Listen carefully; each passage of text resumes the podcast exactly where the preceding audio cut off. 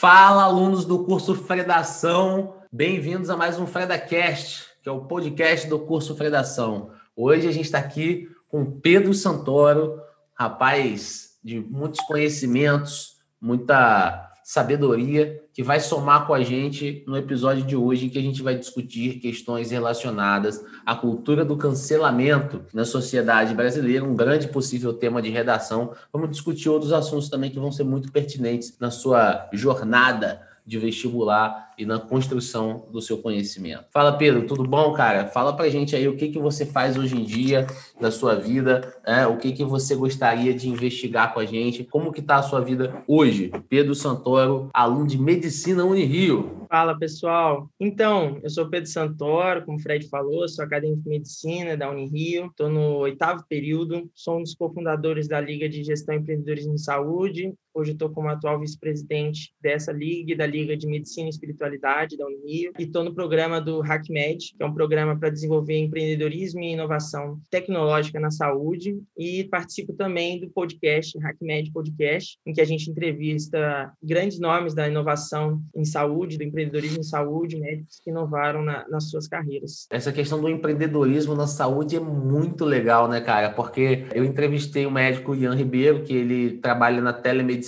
né? No último podcast, é muito, muito interessante essa questão. E antes da gente entrar falando não só da cultura do cancelamento, a questão do empreendedorismo, ela acaba perpassando muito aí a sua, a sua, o seu trabalho, as coisas que você desenvolve. E eu queria te fazer uma pergunta nesse começo já, porque eu fico muito curioso. A carreira de médico não parece ser uma carreira em que as pessoas enxergam, não, é uma coisa quase filantrópica, é uma vocação, né? Você é chamado espiritualmente a fazer. Não parece que é uma coisa que as pessoas julgariam, talvez, que um lugar em que não cabe empreendedorismo empreendedorismo? Você vê algum estigma com relação a isso ou você acha que a galera tem sido tranquila na faculdade? Não, é o cancelamento aí, né? Já começa sendo, o cara já entra sendo cancelado na sua visão? Como que o, a galera da medicina, para quem não sabe, Pedro Santoro também é ex-aluno, além de passar para a Unirio, fazer Unirio hoje em dia, passou para o UFRN também, chegou a ficar um tempo lá. Mas eu queria saber como que a galera enxerga esse papo do empreendedorismo aí no meio da acadêmico da medicina. Cara, então, eu entendo muito que os assuntos durante a vida mesmo, elas são muito rotulados, né? Há rótulos que as pessoas colocam sem conhecer e sem entender bem do assunto. Então, eu vejo essa questão do empreendedorismo na área da saúde, pessoas colocam muito com um rótulo porque é assunto de direita, por exemplo. Então, politizam um assunto que nada tem a ver com a concepção política da pessoa. A gente sente, sim, a Liga sente, né? as outras, já conversei isso com ligas de outras universidades, tanto da UERJ, quanto o pessoal da FRJ, quanto o pessoal da UF, falam que sentem isso, essa barreira de entrada no público, porque muita gente entende a medicina como uma vocação, como algo, né, um sacerdócio. Não, é uma profissão. É uma profissão como qualquer outra, assim como a sua profissão, como professor, é uma profissão. Então, acima de tudo, a gente tem que entender isso, que é uma profissão e que eu não estou ali como um sacerdócio de um, de um, padre, né, um pastor, não é isso. Você está ali tá para desenvolver a sua atividade também. Você pode querer ter uma clínica sua, né? Então não adianta Sim, também fazer pode... seis anos de faculdade, mais três de residência para dizer assim, ah, não, agora eu vou começar. Tem que começar talvez desde antes, dependendo de qual seja o seu sonho, né? Vai que seu sonho é ter um Copa d'Or da vida, um hospital. Então não adianta você começar com 30 anos de idade, que é quando o médico está residente, fixo, até passar no vestibular, né? Não, sem julgamentos quanto a isso. Acho que cada um tem um sonho, cada um tem uma, uma, uma visão de mundo diferente, mas eu vejo muito isso, que há esse, esse rótulo, que há esse julgamento em questão desse assunto, porque gente, eles acham que falar de empreendedorismo empreendedorismo é falar de saúde privada e não necessariamente. A gente também pode estar falando de saúde pública, a gente pode estar falando de empreender no SUS. Né? Ah, você, como médico do SUS, você pode estar empreendendo no SUS, você pode estar inovando ali no SUS, você pode estar trazendo algo novo. Né? Eu, eu também sou vice-presidente da Liga de Medicina e Espiritualidade, então a gente vê muitas alternativas à medicina tradicional que também podem ser usadas no, no dia a dia do médico. Então, você pode empreender, por exemplo, trazendo acupuntura para o seu posto de saúde. Ah, legal. Tem comprovação científica da, da eficácia da acupuntura. Você pode ah. trazer, por exemplo, como, como forma alternativa de tratamento, reiki, reflexologia, ah, então tem aromaterapia. Então, assim, por exemplo, se você está trazendo isso para o seu posto de saúde, inovando no seu meio social, né, na comunidade que você atua, você está empreendendo ali, tá entendendo? Ah, que legal, cara. O empreendedorismo está voltado para algo de, de, do científico privado, necessariamente. Né? Tem um amigo meu que é médico que ele fica muito puto com coisas anticientíficas, mas ele não é um cara fechado porque ele fala acupuntura, por exemplo, não é evidências científicas, mas funciona. E eu fico de cara com o fato de que um cara cético nesse nível, não cético, né? Genial, porque defende a ciência a cada instante. Um cara tão cientificista, mas ele falar isso eu achei muito interessante, porque você falou de acupuntura também, né? Parece uma coisa que os, até os médicos, que são verdadeiros soldados da ciência, o que é muito importante e essencial, defendem algumas formas alternativas que ainda não foram provadas. E talvez o empreendedorismo seja uma contribuição social nesse sentido. Entrando um pouco nesse prospecto do cancelamento, você vê a galera da, da acadêmica de medicina cancelando aqueles que estão empreendendo dentro do meio médico? Tem, tem muita gente que acha que a gente está discutindo a privatização do sistema público. A pessoa nem entrou lá para acompanhar nossas discussões, não conhece o que a gente está falando, mas tem esse pré-julgamento que entende. É, eu entendo também que a saúde é, é universal, a saúde ela tem que ser entregue de forma pública e eficiente para a população, mas não necessariamente a gente precisa não discutir esses assuntos, tá entendendo? A gente acredita que a gente tem que discutir esses assuntos, a gente tem que estar inteirado, que você pode empreender na sua carreira, né? Pode ser uma mudança de rumo da sua carreira, que você está inovando ali no seu atendimento mesmo, no dia a dia. A própria então, telemedicina talvez esteja ali para você ajudar no acompanhamento do paciente, né? mostrar um exame, por que não? Foi exatamente o que eu discuti com o Ian Ribeiro aqui. Eu vejo muito dentro das faculdades uma certa política de bolhas, né? Galera da esquerda, galera da direita, a galera que fica perdida naquele meio ali. Eu imagino que o empreendedorismo ali dentro seja até uma esfera um pouco menor perto do que a maioria tende a pensar. Eu não sei como está exatamente o aluno de medicina atualmente atualmente. Porque o aluno ele pena, ele tem muita dificuldade para entrar. Mas já falando sobre a Big Brotherização da profissão de médico, que eu acho um negócio muito engraçado, tinha uma ex-professora minha que falava: você pode fazer medicina, você pode ser ex-BBB, que dá praticamente na mesma coisa, porque é uma profissão muito conceituada. Então entram pessoas que são extremamente diferentes e eu queria fazer uma pergunta para você. Existe uma grande diferença do aluno de, de faculdade pública, sem querer criar a animosidade que eu sei que existe, para o aluno da faculdade privada de medicina, você vê uma diferença? Ah, esse aqui é aluno da Estácio, esse aqui é aluno da Souza Marques, esse aqui é aluno do Einstein. Para esse aqui é aluno da Unirio, da UFRJ. Você vê essa diferença entre as pessoas? Eu tento não estereotipar nesse sentido, sabe? Porque é um mundo muito diverso, né? Eu acredito sim que na, na universidade pública a gente tem uma gama de diversificação das pessoas muito maior, né? Até porque pela política de cotas, né? Pelo acesso gratuito gratuito à educação. E acho que cada dia mais isso eu venho percebendo da minha turma para baixo, vem aumentando a diversidade dentro da sala, então, minha turma, por ah, exemplo, legal. tinha 20 pessoas negras, como era para se ter, né? Aí entra a polêmica da fraude de cotas, né? Uhum. É, claro. A turma não tem, não tem essas 20 pessoas. E eu vejo turmas hoje de segundo, terceiro período que tem as 20 pessoas. Mas já está começando a ficar mais. Eu já vi pessoas, já ouvi falar de pessoas que fraudaram a cota e etc. E no começo era mais fácil fazer isso, hoje em dia já não é mais tão comum, né? É um ponto extremamente interessante. Você vê maior representatividade, então. Eu vejo, vejo uma, uma representatividade maior maior nesse sentido. Eu acho que aí é um reflexo social nosso, né? Visto que a população negra acaba sendo marginalizada. Então, você vê que muitos na, na, universidade pública, na universidade particular, seguem um script social, tá entendendo? Um script Entendo. social. Mas eu tento não colocar em estereótipo, porque eu acho que cada um é cada um. Ambos estão sendo formados com excelente qualidade, com excelente formação técnica. Isso não, não tem dúvida nenhuma, estou extremamente de acordo com você, embora eu tente ficar um pouco mais neutro, né? Tudo é tema de redação, tudo é pauta, até por conta dessa questão de você doutrinar aluno ou não, né? E eu tento ser o mais imparcial possível, né? Mas do, é, doutrinar, não, não acredito que seja o caso. Mas você falou dessa representatividade do negro né, na universidade, e é um ponto que eu queria até chamar aqui já para a cultura do cancelamento, observando dentro da questão do Big Brother. Hoje no Big Brother, a gente vê um número de pessoas pretas bem mais elevado do que tinha nas últimas edições inteiras. Nas últimas edições parecia até que era uma obrigação, porque só tinha uma pessoa, às vezes duas pessoas. Atualmente a gente tem aí a Carol Conká, Camila, Projota, Lucas Penteado, o próprio João. Né? Você vê uma gama ali fenotípica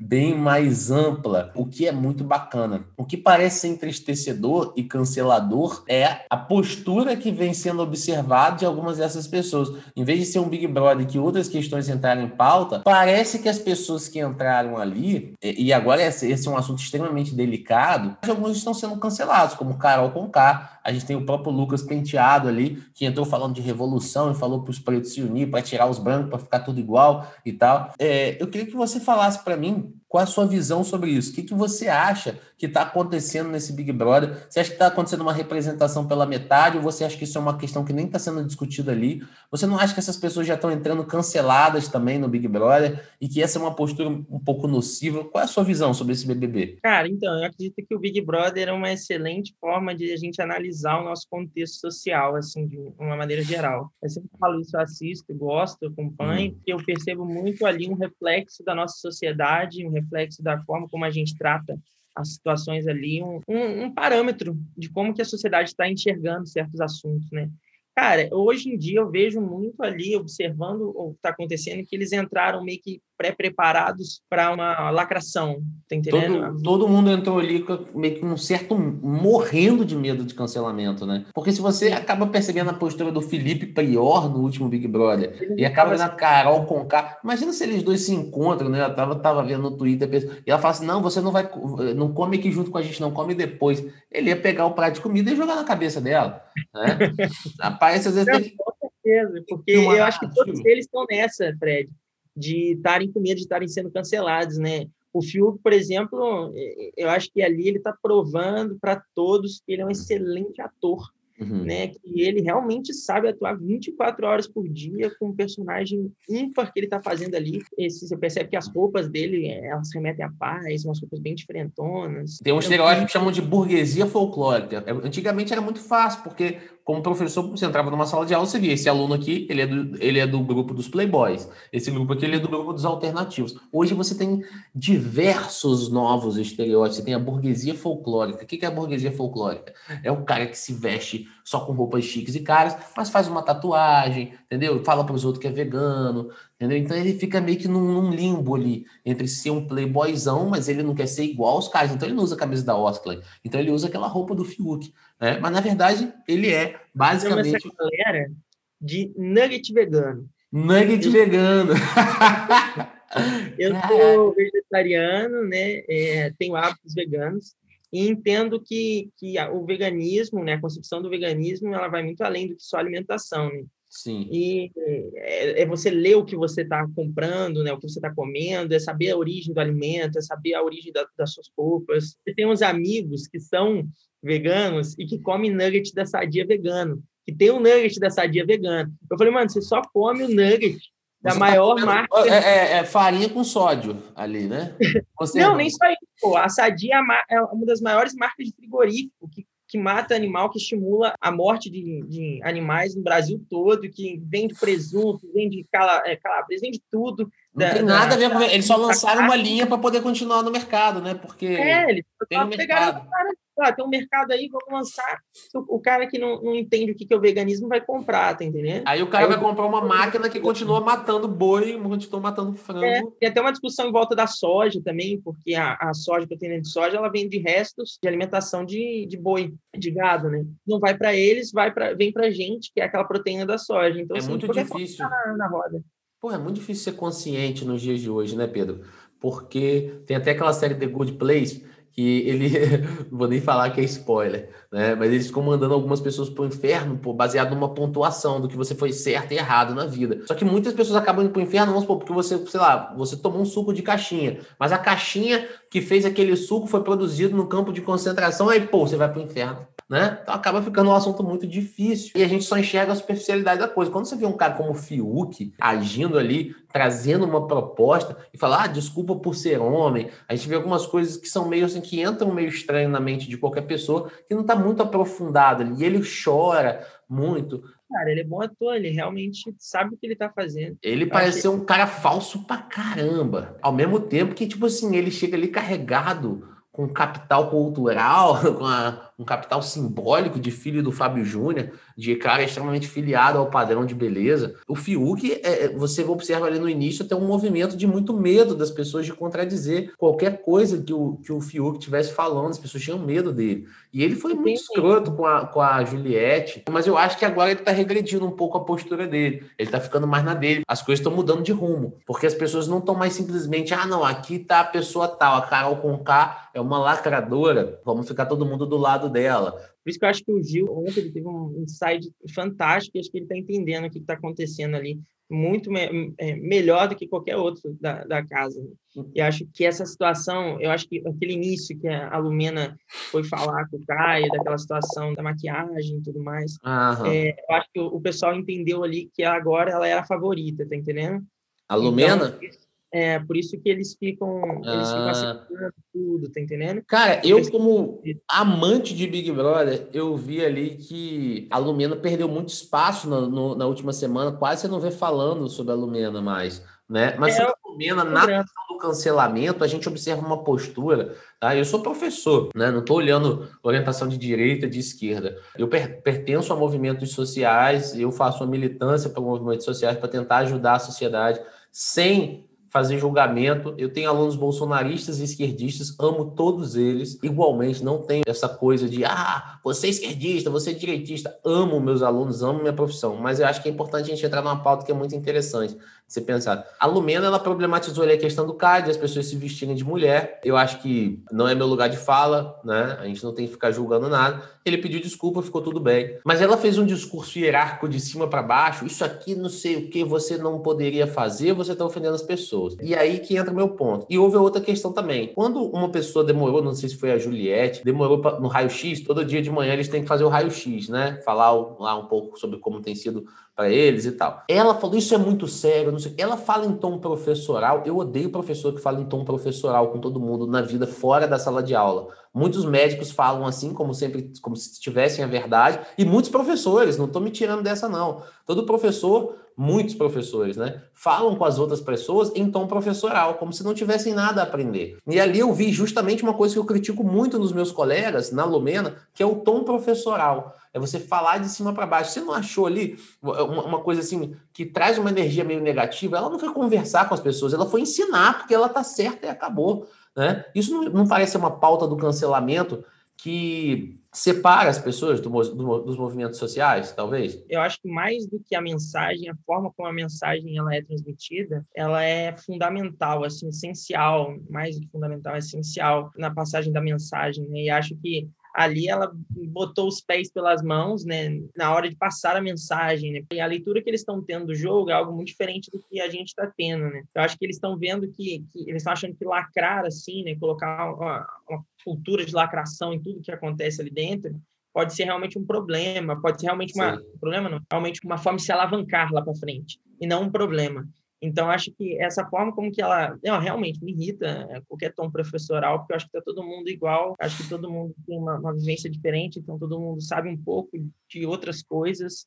Então, esse tom de que realmente sabe muito, ele acaba afastando, né?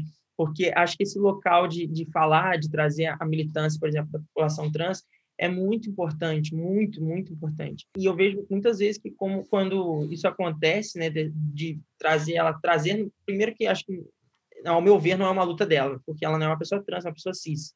Sim. É, quando ela traz como se fosse uma luta dela, como se fosse algo que ela está ali. Está se apoderando de uma luta talvez que não tá seja dela. De uma luta que não é dela e ela está de certa forma, queimando a fala do, do, das pessoas trans, porque quando ela está ali em rede nacional, colocando, dando uma lição no cara, as pessoas que realmente poderiam ser impactadas por essa militância, como foram impactadas, por exemplo, pela militância do Babu, pela militância da Thelma, que era simplesmente existir ali dentro e a existência deles era uma militância. Ali foi uma militância a... super true, né? A não, e não, assim, eu vou ser seu amigo. Ele falou, não, eu não voto na Thelma e não ligo se ela é minha amiga ou não. E não tinha aquela profundidade, ai, o movimento preto. Não, não o chegou ali e fez perfeitamente, né, cara? Quer conversar sobre o movimento? Vem conversa. O Babu várias vezes se abriu para conversar sobre o movimento negro quando as pessoas se abriram a ouvir o Babu. Ele não chegou dando aula porque achou que ia lacrar Ele não chegou falando assim, não, peraí, eu não voto na Thelma porque a Thelma é uma negra como eu.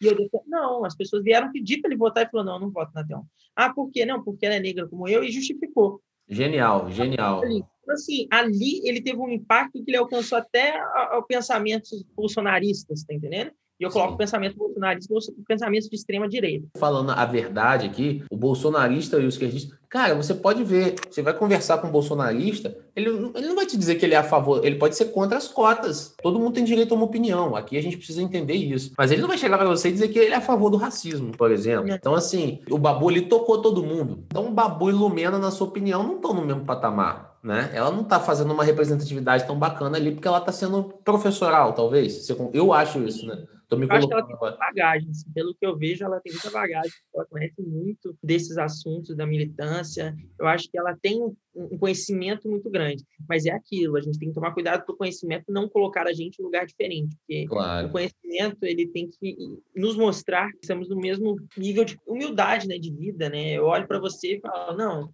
não sou acima dele, porque ele sabe menos do que eu em relação a tal assunto. Tá, mas eu sei menos que você em relação à redação, tá entendendo? Com certeza, então, assim, com certeza. É, a gente não pode colocar, assim como o Caio sabe muita coisa de outros assuntos, ela sabe muito desse assunto. Então, acho que quando você se coloca acima da pessoa, você acaba humilhando a pessoa, você acaba rebaixando a pessoa. Afasta a mensagem real que ela quer passar, que é uma mensagem assim importantíssima da, da população. Ah, a pessoa, o cara é homofóbico, o cara é transfóbico, mas ele é um cara que ele quer rever os conceitos dele na vida. Quando ele vê uma pessoa dando esporra em rede nacional, ele fica com raiva. Será que o caminho por aí? Existe uma, tem uma questão para redação que é o paradoxo de Popper. Ser intolerante com a intolerância é o único caminho para a tolerância. O único jeito da gente criar uma sociedade tolerante é você ser intolerante com a intolerância. Será que ser intolerante com a intolerância não criou um certo palanque de autoafirmação, de você olhar a pessoa de cima para baixo e dizer eu sou mais intelectual que você, eu sei mais de política eu que acho você? que esse Isso é um gerou... problema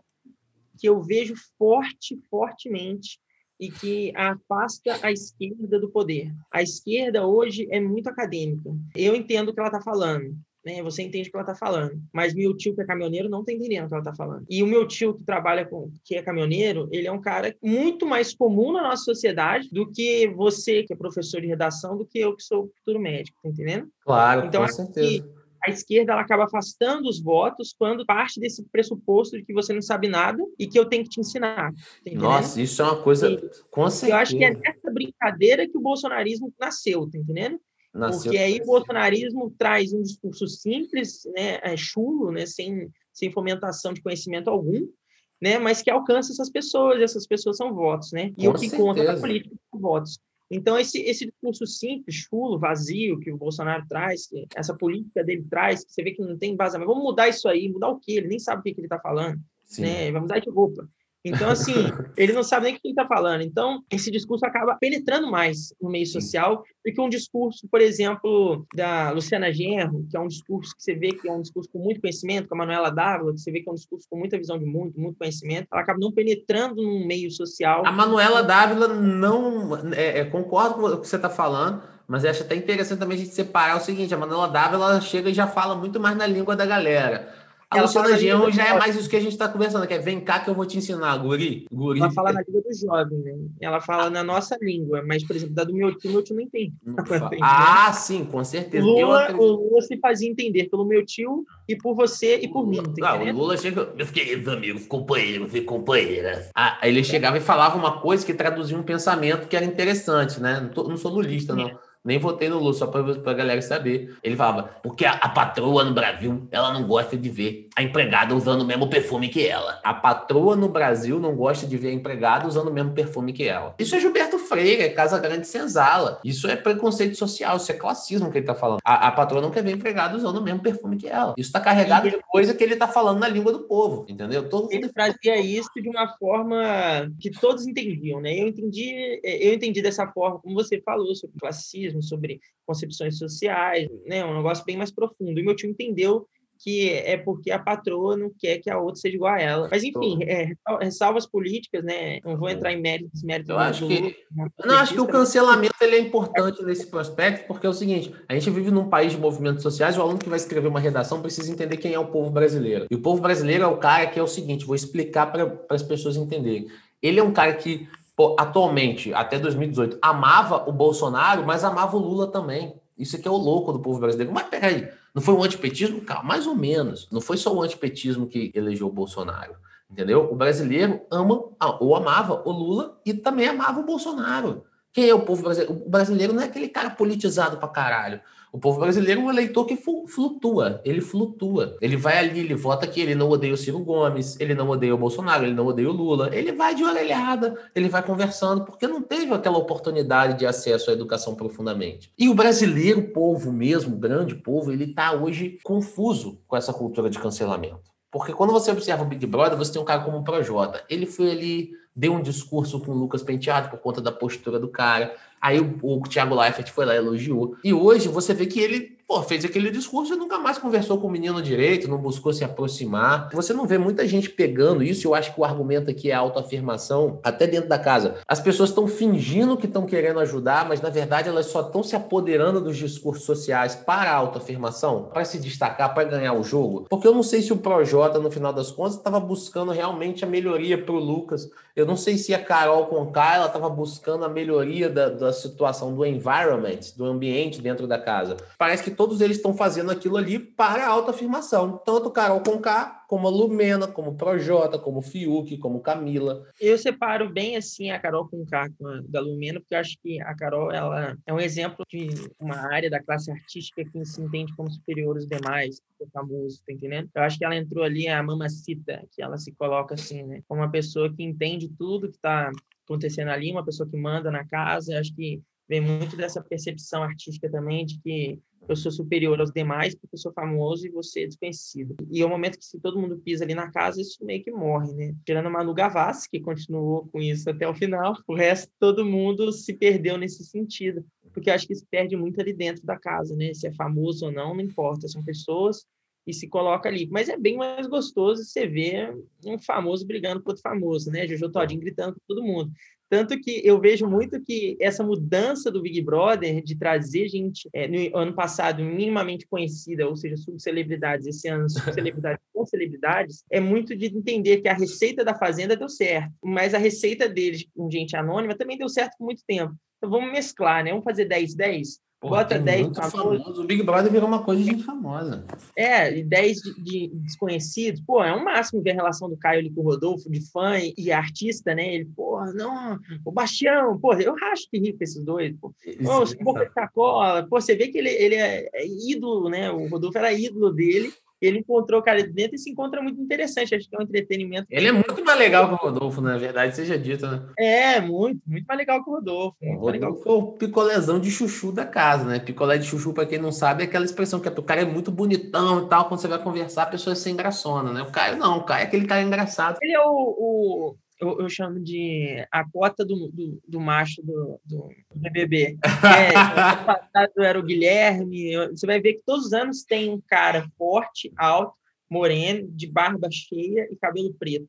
Todo ano, todo ano. Você Guilherme, acha que tem uma ele, ele é de ter um galãzinho ali. É, um galã. E eu acho que esse ano ele também veio muito por, por conta do ano passado, a Rafa ter comentado sobre. Acho que eles falaram assim: não, vamos, vamos levar o ex-marido dela lá dentro. Ah, aquilo ali foi. Cara, eu acredito muito que o Big Brother ele entra muito nessa estereotipação, sim. Mas eu, eu tô vendo, cara, que esse. Tipo assim, o último foi o BBB das pautas sociais, né? De machismo, do movimento negro, etc. Achei muito interessante, acho que é genial, acho que é interessantíssimo.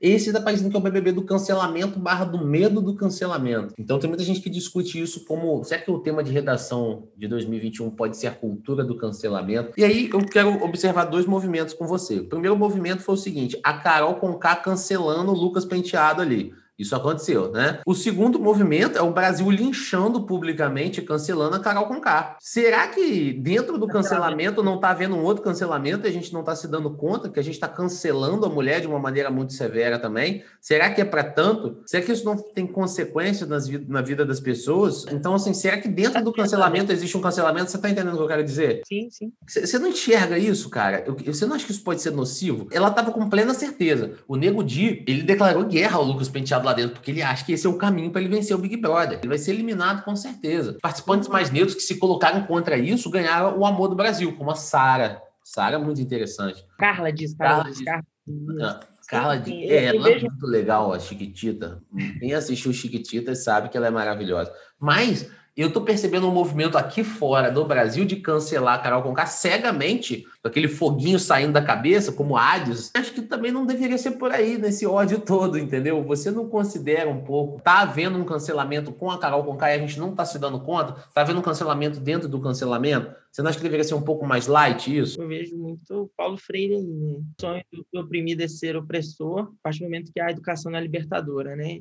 Então, eu acho que ela está sendo a opressora ali, e a gente que está se compadecendo com o Lucas está sendo opressor com ela. Então, acho que, ah, legal. tem muito essa pegada, né? Quando a educação não é libertadora, o sonho do oprimido é ser opressor. Sim, sim. Essa é a frase do, do, do Paulo Freire, né? Você... Do livro do, é, Pedagogia da... Do oprimido. Do oprimido, Pedagogia do oprimido. Legal, cara. É Pedagogia da Autonomia. Mas, assim, cara, eu vejo muito isso, que é, as pessoas não estão aprendendo com o erro dela, elas estão cometendo erro em cima do erro dela. Eu acho que esse é um ponto importante, porque a gente pena para aprender com, com, com, os nossos erros, mas a gente também tem que aprender com os erros dos outros. Se eu vejo o Fred fazendo algo errado, eu posso aprender com o erro do Fred. Eu acho que essa é a maior forma de, de aprendizado, né, de sabedoria, porque aí você não erra mais porque o Fred errou. Eu aprendi com, com o que o Fred fez, tá entendendo? Então, assim, eu tô vendo o que ela tá fazendo ali, ela tá humilhando o garoto. Ela tá, tipo, excluindo, é. O que ela tá fazendo ali é violência psicológica. Né? Você estuda muito isso, né? bizarro, né? cara. Tá ficando muito mais complexo de entender, né? Porque antigamente, não. assim, uma pessoa fazia merda e todo mundo ficava puto com quem fez a merda. Hoje, não. O cara fez uma merda, algumas pessoas se pegaram essa merda que foi feita e usaram aquilo de trampolim para fazer uma outra merda. E aí vai ficando muito difícil de entender né? E acho que se tinha alguma, alguma possibilidade dele desenvolver alguma doença psicossocial, psico, né, psicológica, essa forma como eles estão lidando com a situação é muito mais propício para que ele desenvolva alguma coisa, né, alguma doença, algum trauma relacionado a isso, e, por exemplo, uma síndrome do pânico, levar uma, uma, uma depressão, pode levar né, algum outro tipo de transtorno de personalidade, porque ele está sendo massacrado pelo meio social. E a gente faz muito isso no nosso meio pega nas escolas. As escolas, aquilo ali acontece muito. Eu já estive no lugar do Lucas muitas vezes e já estive no lugar da Carol algumas vezes. Às vezes, então, você, assim, às vezes você não fez nem nada muito sério. Na minha época já era cancelado. Ah, o fulaninho peidou na sala de aula. Ah, caraca, ninguém queria andar com um cara que peidou. O cara espirrou e peidou sem querer na sala de aula. Todo mundo, ah, o, o pessoa X peidou aqui. Hoje em dia tem uma parada muito mais deep, muito mais profunda, né? As bolhas não cristalizando. Elas estão virando, sei lá, esferas de, de aço e não bolhas sociais mais, né? E você vê muito esse movimento nas escolas, né? Na educação infantil. Então, é algo que, que acontece, assim... Eu já fui cancelado já na faculdade. Eu já fui cancelado, por exemplo, quando eu repeti uma disciplina. Eu fui ah. cancelado como é, taxado como burro, como uma pessoa vagabundo. que não é como vagabundo, e as pessoas não sabem o que está passando, né? Eu, por exemplo, estava passando por um momento que eu estava com depressão, por isso eu faço tratamento, comecei tratamento, e eu não estava conseguindo ir nas aulas, porque simplesmente a depressão deixa você acabado, você fica em claro. casa, pô, eu não conseguia sair da cama, e estava passando por um momento muito complexo na minha vida, com, com, muito profundo, e fui, depois disso, taxado veementemente. As pessoas não queriam fazer grupo comigo, sabe? É, a minha outra turma que eu acabei caindo, a galera não, não queria fazer grupo, não, não falavam comigo, não, porque via como assim, pô, se eu me relacionar com aquele cara, eu vou ser visto aqui no meio como uma pessoa boa, como uma, sabe? Então, assim. Gente, o médico que... é arrogante, hein? Uma, uma, grande porcentagem, sem querer generalizar, mas eu sempre observo é, é um movimento de arrogância. Junto é com uma cultura que tem na medicina que eu vejo hoje, estando né, nesses projetos da, da HackMed, a gente tem trocado bastante, e há 40 anos atrás, um médico poderia sim saber um pouco de tudo. Hoje é impossível um médico saber um pouco de tudo, é impossível. Então, nenhum médico sabe um pouco. Tudo se aprofundou muito, se ramificou muito. Ramificou muito, tudo é muito profundo, nada é simples, nada é simples, principalmente na medicina. Mas o médico ainda mantém esse pensamento de que ele pode saber um pouco de tudo né? Ah, não, eu sei tudo disso aqui. Nutrição, aqui, quer falar para você que vitamina tal não funciona, que é assim, e o cara nem nutricionista. Nem é da área, coisa que nem é da área, enfim. É, é, tem esse movimento na medicina bem forte, e eu falo desse cancelamento, que é um cancelamento que não é, não é, não é, não é na, na, mídia, mas que é um cancelamento que me afetou praticamente psicologicamente muito forte. Faço psicólogo, acho que todo mundo deveria fazer, recomendo Porra, aqui, todo mundo com certeza não dá na psicóloga, entre na psicóloga, procura um psicólogo. Eu acho que psicólogo é que nem um namoro. Você começa, pô, deu certo, vai, você casa. É, eu sou casado com minha psicóloga, falo isso para ela. eu tenho crise de abstinência dela do que mais dela do que de qualquer outra coisa. Com certeza. É, com. Ficar um, duas semanas sem falar com ela, para mim, eu faço. Eu faço esse tratamento até hoje. Eu acho importante falar disso para a gente entender que cada um tem uma batalha, tá entendendo? Cada um tem uma luta, cada um tá, tem uma história diferente. Eu acho que, que a gente não pode simplesmente julgar o cara ali por uma atitude que ele fez. No meu caso, por exemplo, uma atitude que eu não fiz contra ninguém, foi uma atitude que eu fiz contra mim mesmo, mas muito Sim. porque eu estava incapacitado, como qualquer outra doença. E você é rotulado e é rotulado mesmo. E, poxa, você não sabe do que, que o outro é capaz, você não sabe do que, que o outro sabe, você não sabe do que, que aquele outro. A guerra que a pessoa está tá passando na vida, né? Às vezes perdeu um parente. Potencialidades dela, sabe, Fred? Você olha para ela, o cara não sabe das minhas potencialidades, né? Ele não sabe o que, que, que eu sou capaz de fazer, ele não sabe onde que eu posso estar amanhã. E eu não sou uma pessoa que guarda rancor nem nada do tipo. Para mim, acho que cada um está no seu momento aí de percepção do mundo, de evolução. Então, acho que vai muito nesse, nesse sentido. Mas, assim, claro. eu acho que é algo que a pessoa tem que pensar. Falar, cara, não, não vou cancelar essa pessoa. Vou perguntar, será que ela não quer uma ajuda? Será que ela não quer um apoio? Será que, poxa, talvez o que falte para ela é falar. É ter um ouvido para que escute o que ela fale, sabe? E, e acho que, por exemplo, é o que o Lucas está passando ali, o que a Juliette está passando ali, muito forte, né? Será que o Lucas só não foi um bêbado chato, né? É, ele foi um bêbado chato, ele errou feio, assim, pô, ele provavelmente... eu não consideraria, pô, você aqui é feio, feio, feio, ou você que é um cara que ficou bêbado numa festa e encheu o saco de geral, não, entendeu? Chega a gente tá pesando até a última instância, mas você veio que não sei o quê, será que não é o caso de a gente entender que ele ficou bêbado e perturbou numa festa? Né? Não, e ficou... toda sem falar com o cara e papapá. E ele também realmente, tadinho, pegou as coisas dele, falou que ia sair do programa. Ele Mas aquilo que eles reclamaram dele é muito real, Fred. Ele não escuta. Ele só fala, desde, até, até esse erro dele, ele só falava, falava, falava, falava, falava. E o que me irritava é que em nenhum momento ele estava ouvindo, ele estava o tempo todo falando. Eu acho que depois desse erro ele tem percebido mais que ele precisa ouvir. Ouvir, as pessoas querem ser ouvidas, né? As pessoas querem contar suas histórias. Né? Ô, Pedro, uma coisa que, me, que eu pergunto para você é: alguém ouve? Você já mudou? Ah, na época do virar o voto lá, para tentar fazer com que as pessoas não votassem no Bolsonaro, mas votassem no Haddad. Vamos virar o voto. Aí um cara que eu conheço entrou no, no, no, Facebook e falou: Hoje dei uma aula de cultura política para o Uber. Eu dei uma aula de cultura. Olha como esse cara já entra, né? Deu aula de política e cultura para o Uber. E ele contou que o Haddad, não sei o quê. No final, ele me disse: sim, votarei no Haddad. Você acha que o cara vai votar no Haddad mesmo? Ou você acha que o cara não está falando só isso para outro babaca parar de calar a boca e parar de querer doutrinar ele? Né? Então, assim, ah, o Lucas não ouve ninguém. Concordo, é um faladorzinho chato pra caceta. Mas será que algum ser humano ouve? Quantas pessoas, você que está ouvindo esse podcast agora, quantas pessoas você conhece que mudaram de opinião? Então as pessoas eu ouvem. Hã? eu já votei, eu votei no S. Eu ah, não. 2014, mudei de opinião. Eu o, acho que é importante falar disso, mudar de opinião, porque as pessoas acham que a partir do momento que você tem uma opinião, acabou. Você, por exemplo, votei no Haddad, eu votei no Haddad. É, pronto. Nossa, mas você votou na S, votou no Haddad? Eu falei, sim, mudei de opinião. É, passou quatro anos ali, eu mudei de opinião. Tem uma outra visão de mundo já, amadureci em alguns pontos. A visão de mundo é, é diferente. Na, no primeiro turno, votei no Ciro minha visão de mundo batia com a visão que ele estava passando. E assim, amanhã eu posso estar votando no Boulos para presidente, e é isso, minha visão mudou. Tá é isso aí, não tem vergonha de dizer que mudei de opinião, porque não tem vergonha de dizer que pensei melhor. Né? É, eu votei em Marina Silva já, já votei em outras pessoas, já mudei de voto, já pensei também. Só que eu quero dizer o seguinte: a grande parte das pessoas, você vai concordar comigo que é muito difícil de mudar de opinião, porque as pessoas são chucras, são teimosas, né? E aí você pegar uma característica que você tem, né? Você, Pedro e eu, Fred, talvez não tanto, mas a gente tem sim. A gente é teimoso também. Eu sou teimoso.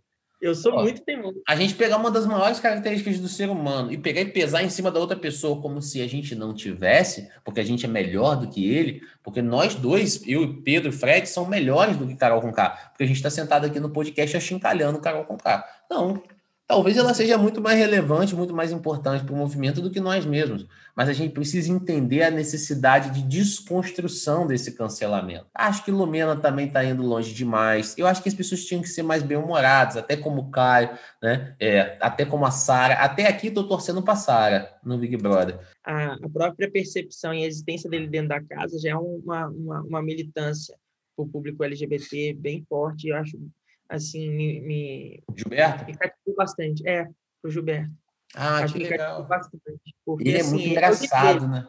Ele milita, cara, ele milita, só que ele não fala, ele vive o jeito dele. E assim, as pessoas têm que aceitar isso, que ele tem um jeito dele de, de e pronto, acabou. Você aceita ou chora. Mas o, o grande lance do Gilberto, o grande lance do Gilberto, que eu acho muito legal, é que ele é muito legal, engraçado, e ao mesmo tempo ele é amigo do Zé Terotop e tal, os caras machão, e os caras adoram o Gilberto. Então, mano, que cara maravilhoso, que cara sensacional. É esse cara que propõe um futuro no qual eu quero viver. Entendeu? Eu curto muito ele também, quero ele na final. Ele parece, pô, tá lá na festa, tá ele jogando basquete com os caras, empurrando os caras, brincando pra caramba. Ele não formou uma patotinha ali para poder se isolar de todo mundo, não. Ele tá lá abraçadão com o Caio, abraçadão com o Rodolfo, os caras morrem de rir com ele, ele morre de rir com os caras. É nesse futuro que eu quero viver, dessa coexistência que aparenta ser saudável. Você tá torcendo para ele? Tá torcendo pro Gilberto? Tô, torço para ele, né? Eu vejo muito que essa, a militância dele tá nisso, tá na existência dele, tá na forma dele tá ali, né? É, eu vejo também muito assim problema, colocando uma problematização aí também que as pessoas enxergam enxergam a, o, o, homem gay muito com aquele estereótipo também de o cara divertido, o cara brincalhão, e não necessariamente é assim, né? E acho que tipo, é uma coisa também para a gente refletir que cada um tem o seu jeito, tá entendendo? Eu acho que o jeito dele é a militância, é o jeito dele que é a militância para esse público, tá entendendo? E é isso que eu acho legal. Eu acho que a Lumena poderia ir para o mesmo caminho, sabe? O jeito dela ser a militância, não o tempo todo ela dar aula. Ela dá aula o tempo todo, né? A gente a gente está assistindo ali é uma escola, né? Que ela é professora. Nossa, tem coisa mais chata, cara. Você é amigo do professor de matemática, né? Você chega, senta na mesa do bar com um cara, cara quer falar de PA e PG. Você é, exato. Bar para falar é. de Big Brother, pô. Você não quer sentar num bar para falar de PA e PG. Eu não quero sentar numa mesa de bar no Rio de Janeiro para falar de dissertação argumentativa, não quero falar de acentuação. Porque as paroxítonas agora, com acordo ortográfico, eu não quero, né? E parece que ela está trazendo tudo para a pauta social, com o objetivo de ganhar o programa ou com o objetivo de militar, aparentemente é com o objetivo de ganhar o programa. O Fiuk também, né? Obrigado por você ter me aceito branco, por você ter me aceito é, ô, oh, meu amigo. Nossa. Isso aí a sociedade toda aceita, você é privilegiadaço, mano. Não precisa pedir para a pessoa te aceitar. Padrãozaço, né? Padrãozaço. Eu acho que assim, o, o, futuro ele ainda guarda a desconstrução mais pacífica das pessoas que estão militando um pouco para que o movimento seja capilarizado e consiga, consiga aglutinar e trazer mais gente para a causa. Porque senão você cria animosidade em muitas pessoas com a causa entendeu? Ah, você pode ser de uma linha mais Martin Luther King, mais comedida, né? Mas vamos levar a paz para todo mundo, ou Malcolm X, que eu vou cortar sua cabeça e acabou, né? Então, assim, é, talvez as pessoas estejam precisando de um pouco mais de moderação, de parcimônia, de, de, de equilíbrio nos movimentos sociais. Você não concorda nessa questão do cancelamento? Ah, vejo muito isso. É aquilo que eu falei da esquerda se afastar do público real dela, do público que realmente é impactado, que é a população classe C, classe D, que deveria estar né, apoiando, porque a esquerda defende né, a concepção. Eu acho que isso não é um, um, um colocando aqui, acho que isso não é um, um, assunto de esquerda, é um assunto de ser humano. De defender os direitos humanos é, é, deveria ser tanto pauta da esquerda quanto da direita, não só da, da que a esquerda traz. Eu claro. acho que chegar na, na, população classe C e classe D, a gente precisa ter uma outra comunicação, uma outra fala, uma, fala que não vem do meio acadêmico, uma fala que vem do povo. é porque a gente tem que entender que a nossa população não é, como você mesmo já falou, não é uma população culta, é uma população acadêmica, é uma população humilde, né? Que a, a educação aqui é muito precária, então é um privilégio a educação. Entender isso pra... Oi?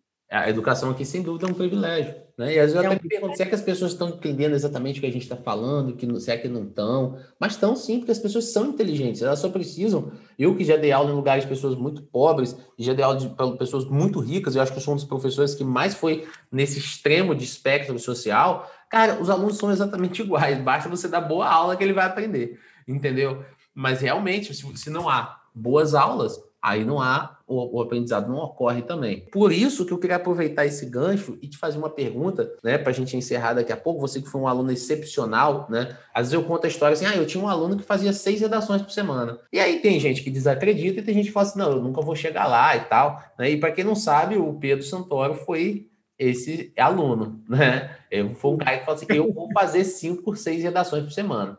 Né? Então, todas as vezes que a gente iniciava a nossa aula particular, ele tinha 5 barra 6 redações, e a aula dele era, em grande parte, se não predominantemente, a correção da redação depois que o conteúdo já tinha sido dado a ele. Cara, é genial, genial. Tá aí aprovado, médico basicamente já. Então, assim, é, é isso aí. A gente tem que perturbar o universo, correr atrás do que a gente quer. E você é um grande exemplo e, com certeza, uma grande inspiração para as pessoas que ouvem o nosso podcast. E eu queria que você trouxesse um pouco da sua jornada, que você me falasse o que, que passou pela sua cabeça, como que você alcançou isso, como que você falou assim, não, eu vou eu vou fazer cinco redações por semana porque é meu fraco. Como que foi sua jornada ali no vestibular? Queria que você compartilhasse um pouco dessa experiência, porque essa jornada eu considero que é muito inspiradora para os alunos.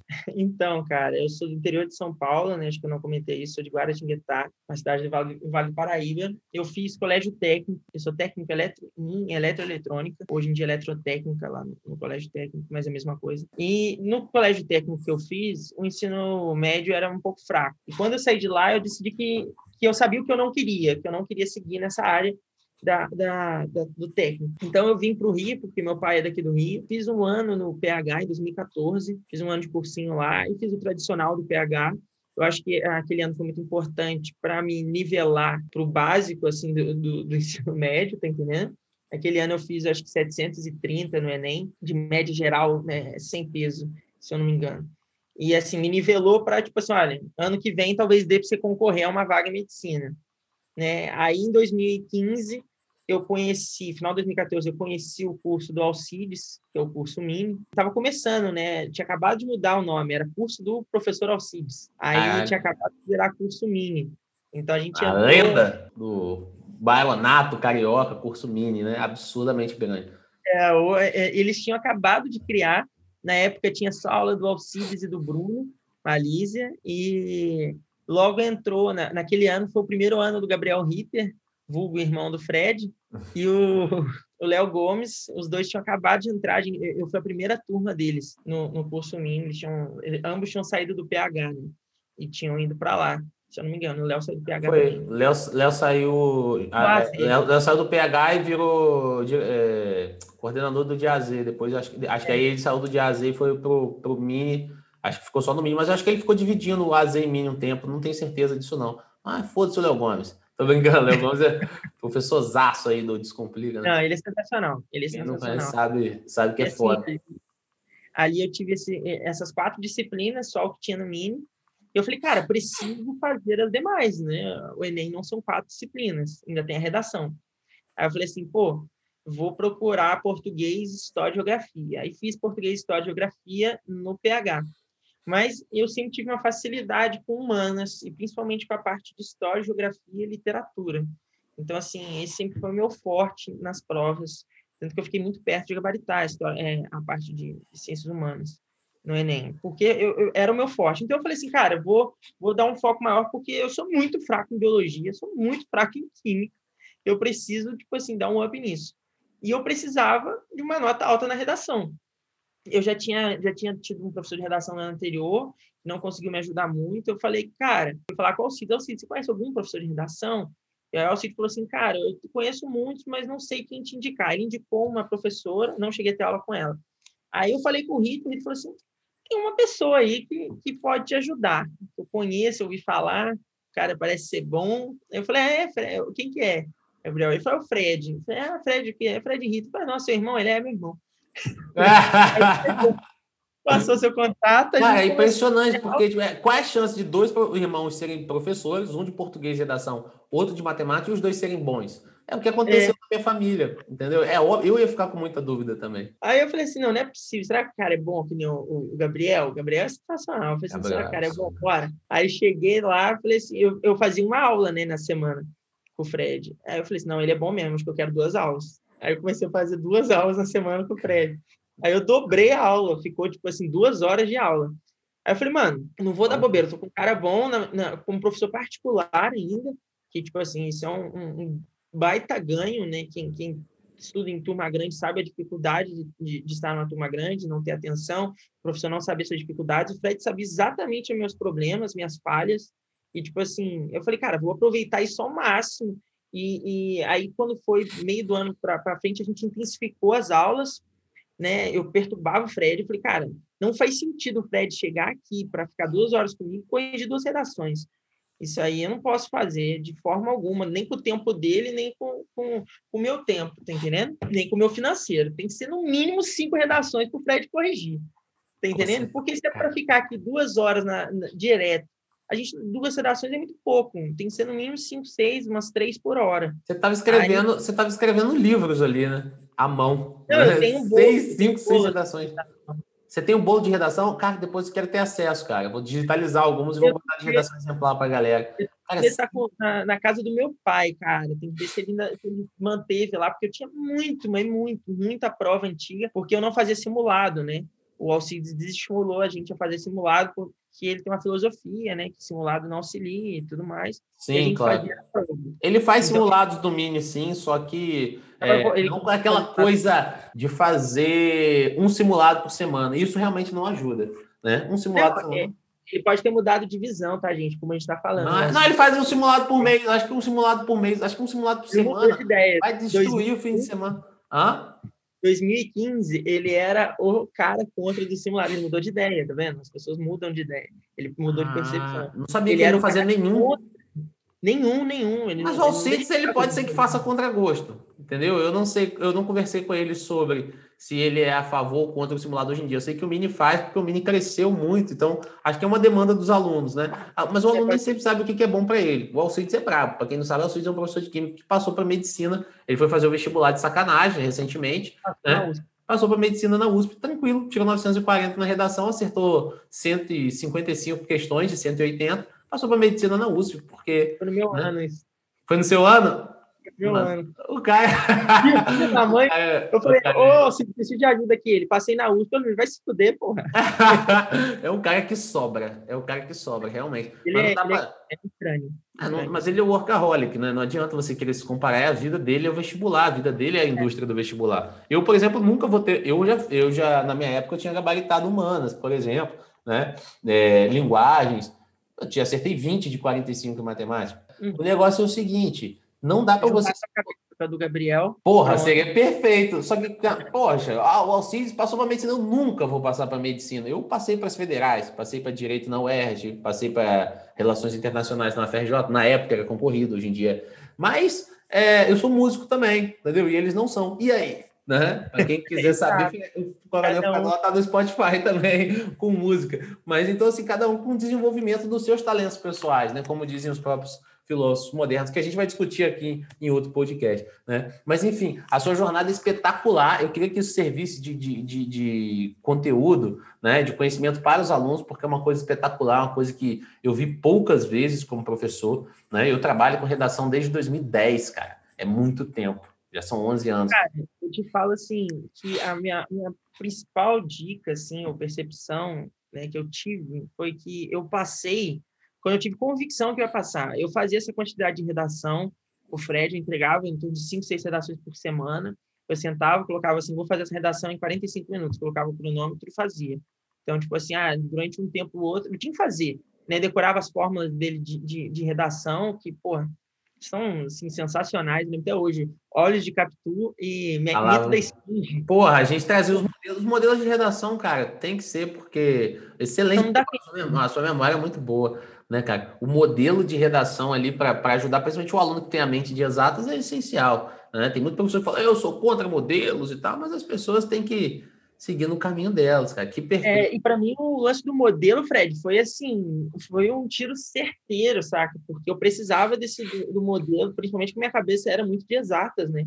Então Sim. eu tinha muita facilidade. Você, você chegou a comentar, cara, eu lembro até hoje, uma das coisas que mais me assustaram foi que você falou que fazia prova de matemática, tipo, as 45 questões em, tipo, duas horas e pouco, uma hora e cinquenta. Não foi isso, não? Fazia, fazia. Fazia porque, é, é, porque acontece. Eu fiz o colégio técnico, como eu falei para tu, é, era um colégio técnico muito bom, enquanto o ensino médio era fraco. E lá a gente fazia muita conta, era o dia inteiro, número, número, número, número. Então, quando chegou na prova de matemática, eu conseguia fazer várias contas de cabeça, de física, por exemplo, o cálculo de, de, resistência, de circuito de resistência, eu fazia só com o olhar. Eu via e fazia de cabeça. Sim. Mas é por causa do tempo do colégio técnico, tá entendendo? E isso é muito, muito específico eu meu. Porque você não sabe, mas hoje o aluno pena muito na prova de matemática. Ele fica muito tempo, há muito tempo, falando, gente, tem aluno do mim fazendo em uma hora e 51 minutos, uma hora e 50 minutos. Só que não dá. Cronometrava tudo, cara, cronometrava tudo. Mas eu tive, isso que eu ia falar, quando eu estava nessa época, eu estava fazendo essas redações com o Fred, e eu comecei a fazer várias provas de particular, eu ia fazer a prova com a certeza que eu ia passar, mas não no, no, sentido de arrogância. Eu acho que aí é uma linha tênue entre a arrogância e a autoconfiança. Então, assim, eu ia numa concepção de autoconfiança, de assim, fiz tudo o que eu podia fazer, mais que o Pedro não era capaz de fazer. O Pedro não tinha tempo viável, o meu dia só tem 24 horas, não tinha como fazer isso de outra forma, da forma como eu fiz, entendeu? Então, eu dei meu melhor, entreguei tudo que eu tinha, tudo que eu podia fazer, eram seis redações. Né? Você acha que eu não cheguei na prova do Enem pensando, podia ter, podia ter feito dez, né? Mano, não dava. Pensamento horrível. É, não dava, tá, né? Então, assim... É, é você já está no top dos top dos top, relaxa, pode ficar tranquilo. Nenhum aluno até não, hoje mas eu ficava vocês semana. né? Eu falo porque as pessoas têm esse pensamento de cobrança. Mas, assim, é ser autoconfiante, chegar lá e falar, fiz tudo que eu podia fazer e vou passar, vou passar, eu vou passar. E tanto que eu lembro que na, naquele, naquele período, nesse período que eu peguei esse pensamento e botei na cabeça, eu fiz prova para Vassouras, para FMP, para Unigran Rio duas vezes, né, meio do ano e final do ano. Fiz prova para o ERG, o Enem e a Unicamp. Uhum. Eu, eu só não passei na Unicamp e na, a, na UERJ, na segunda fase, eu fiquei por pouco. Todas as outras eu passei porque eu chegava na prova com a certeza que eu ia passar, tá entendendo? Legal. Chegava... Bem posicionado, né? Não, sim, eu sei que eu estou fazendo, eu sei que é a minha função aqui. Tá entendendo? Eu sei, eu, eu, não, mas é faço... você, foi, você foi bem ranqueado no, no, nos outros, né? Também na, na, Petrópolis, né? Ficava em boas colocações. É, não, foi bem, bem, bem colocado. Na Unigran Rio eu fiquei em décimo lugar. Não, não, ah, décimo não, em sétimo lugar na, na, na, na, vez que eu... Na última que eu fiz. E eu passei uma errada pro gabarito. Ah. Se eu não ah. tivesse passado essa errada, eu estaria, tipo mais para frente. Mas Cara, enfim, não, é, nada tira o brilho, mano. Você tá na Universidade Federal, tipo assim, crianças, já estamos no paraíso, entendeu? Fredola já tá não. milionário com redação, Pedro já tá no caminho de ser médico, vai ser empreendedor da medicina. Meu irmão, assim, o nome disso é, é zerar a vida.